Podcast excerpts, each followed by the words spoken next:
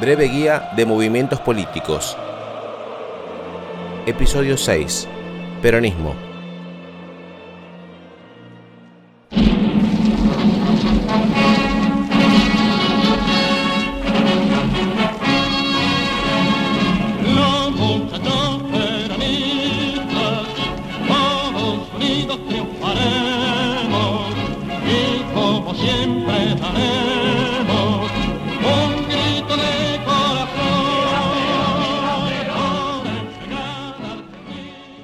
En una rápida definición, el peronismo es un movimiento político argentino surgido a mediados de la década de 1940, alrededor de la figura de Juan Domingo Perón. La denominación alternativa de justicialismo proviene de la importancia concedida por este movimiento a la justicia social. Son sinónimos, porque en su forma partidaria se organizó primero como Partido Laborista, luego como Partido Peronista, renombrado posteriormente como Partido Justicialista. Ya que tenemos la definición estricta, vamos a retroceder un poco y exponer las causas del ascenso de Perón en el poder.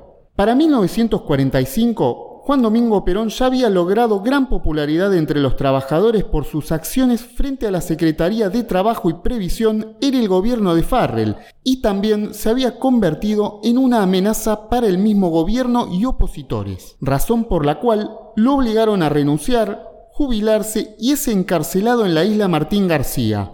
El 17 de octubre de 1945, una gran masa popular obrera y sindical marcha a Plaza de Mayo y exige la liberación del general. Ante la marcha de los trabajadores que venían desde la zona sur del conurbano, la policía resolvió levantar los puentes sobre el riachuelo, pero la gente cruzó en balsas y a nado en su afán de llegar al centro porteño. Desde las organizaciones sindicales se venía organizando esta movilización para el 18 de octubre, pero las bases y el fervor popular indicaron que el 17 era el día para marchar por el general. Ese mismo día nace el movimiento peronista. Muchas veces he asistido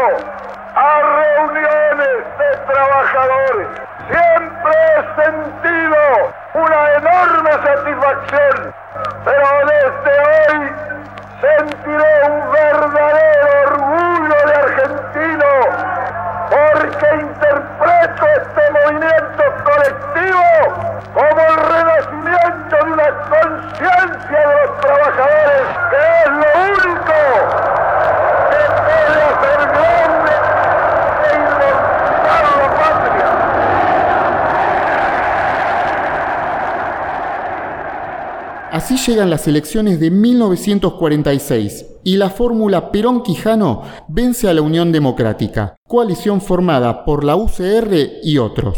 En sus dos primeras presidencias, el programa de Perón se basa no solo en una alianza de clases, un acuerdo entre el capital y el trabajo, garantizado por el Estado, sino que alza tres banderas, tres claros objetivos del peronismo, la justicia social, soberanía política e independencia económica. En nuestro tiempo, gobernar es crear trabajo. Cuando llegó el momento, lanzamos el primer plan quinquenal, que eran 76 mil obras. Indudablemente, al lanzar esas 76 mil obras, todo se puso en movimiento, el país rompió la inercia, se puso en marcha el plan de desarrollo. La primera consecuencia fue que esos 800 mil desocupados se ocuparon en dos o tres meses.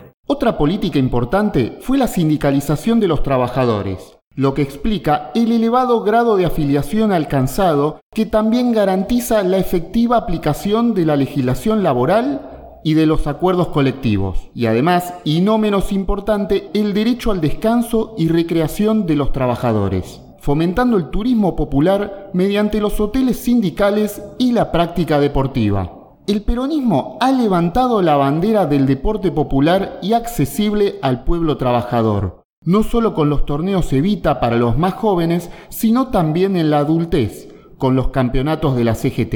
disfrutan los periodos de descanso en el más grato y saludable ambiente, entregados a juegos y ejercicios controlados por profesores. Niños de todo el país concurren a estos establecimientos donde se les brinda la atención más cariñosa. También las colonias de vacaciones para empleados y obreros y sus familiares, emplazadas en las más prestigiosas zonas veraniegas, permiten a las clases modestas disfrutar vacaciones antes reservadas a los pudientes. Eva Duarte no es del estilo de las primeras damas que la precedieron. Crea la Fundación Eva Perón para reemplazar a las sociedades de beneficencia que eran dirigidas por mujeres de la alta sociedad que realizaban actos de caridad con dinero del Estado. La Fundación plantea un nuevo modo de asistencia a los más necesitados, de forma más cercana al modo de justicia social que al concepto de limosna, el que Evita considera humillante.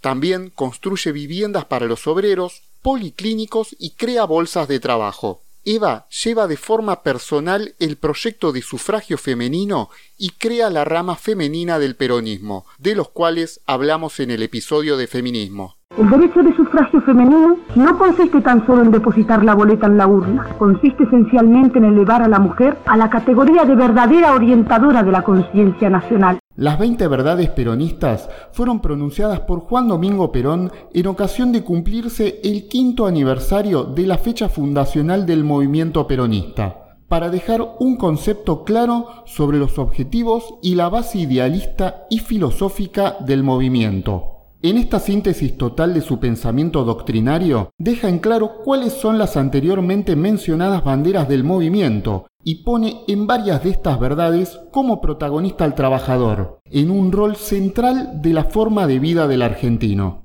Una nueva filosofía de la vida, simple, práctica, popular, profundamente cristiana y profundamente humana. Un gobierno sin doctrina es como un cuerpo sin alma. Por eso, el peronismo tiene su propia doctrina política, económica y social, el justicialismo. No existe para el justicialista más que una sola clase de hombre, los que trabajan. El trabajo es un derecho que crea la dignidad del hombre y es un deber porque es justo que cada uno produzca lo que consume. Llegan las elecciones de 1951. En agosto se realiza el Cabildo Abierto del Justicialismo organizado por la CGT con un millón de trabajadores en la avenida 9 de Julio, pidiendo por la fórmula Perón-Perón. Días después, Evita, ya debilitada de salud, rechaza la postulación como vicepresidenta. La fórmula del peronismo gana las elecciones presidenciales, siendo Juan Domingo Perón reelecto. Pocos meses después de la asunción fallece Evita, jefa espiritual del movimiento. La oligarquía y los sectores antiperonistas festejarían su muerte, demostrando una vez más su desprecio hacia el sentir de los sectores populares. Tardarían tres años en llevar a la acción ese odio contra un movimiento que les dio al pueblo trabajador la dignidad y las herramientas para defenderla. El 16 de junio de 1955, comandos civiles integrados por conservadores, radicales y socialistas, junto con la Marina de Guerra y los sectores de la Iglesia Católica, intentaron un golpe de Estado que incluyó el bombardeo de la Plaza de Mayo y el centro de Buenos Aires, con un saldo de más de 364 muertos y centenares de heridos.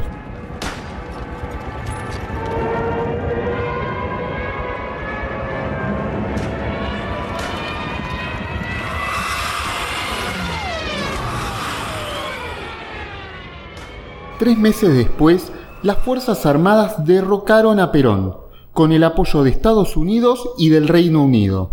La CGT, sectores del peronismo e incluso sectores opositores a Perón fueron a reclamar armas para impedir la toma del poder de los militares, pero Perón se las negó para evitar una guerra civil y se exilió temporalmente en Paraguay.